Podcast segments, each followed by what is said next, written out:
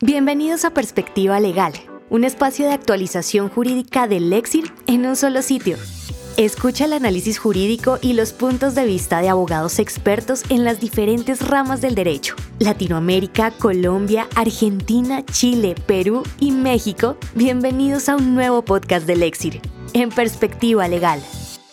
El tema del día de hoy es marcas, la distintividad adquirida, una excepción a la regla general de autoría de Sofía Vega Angulo. Empecemos. Excepcionalmente, se permite que signos no distintivos sean registrados. Las marcas son signos distintivos de bienes o servicios que principalmente requieren el cumplimiento de dos requisitos para que la Superintendencia de Industria y Comercio conceda su uso exclusivo, la distintividad y la susceptibilidad de representación gráfica. A su vez, la distintividad es entendida desde dos aristas, la intrínseca y la extrínseca. Por la primera, se entiende la capacidad del signo para distinguir el producto o servicio en el mercado y por la segunda, la capacidad del signo en sí mismo para diferenciarse de otros signos. Por regla general, aquellos que no cumplan la distintividad no podrán ser registrados bajo protección marcaria. A modo de ejemplo, no son distintivos los signos descriptivos del bien o servicio a ofrecer, es decir, si un empresario quiere vender café, no será distintivo si únicamente utiliza la palabra café para ello. Lo anterior ya que las marcas cumplen un papel informativo para el consumidor respecto de la procedencia del bien o servicio, el origen empresarial, la calidad, entre otras. Sin embargo, existe una excepción a lo mencionado contemplada en el artículo 135 de la decisión 486 de la CAN. En ese sentido, excepcionalmente se permite que signos no distintivos sean registrados siempre y cuando el solicitante de la marca pruebe su uso constante, real y efectivo en el mercado. A esta situación atípica, la jurisprudencia y doctrina le han denominado la distintividad adquirida o secondary meaning. Ahora bien, ha dicho el Tribunal Andino de Naciones que el uso constante es aquel que es ininterrumpido y que el uso real y efectivo se determina a raíz del número de bienes y servicios comercializados o vendidos en el mercado. Así, una vez probados dichos requisitos, la SIC analiza si efectivamente el consumidor logra identificar ese bien y servicio con un origen empresarial determinado.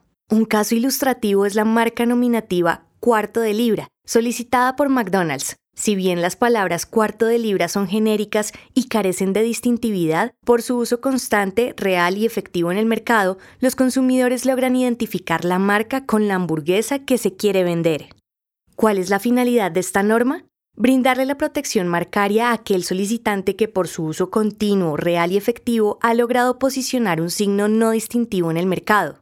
A pesar de lo planteado, cabe cuestionarse lo siguiente. Otorgar el uso exclusivo de una palabra de uso común o descriptiva del bien o servicio, bajo excepción de distintividad adquirida, vulneraría los intereses de demás competidores que posteriormente quisieran solicitar su uso para ofrecer sus bienes o servicios?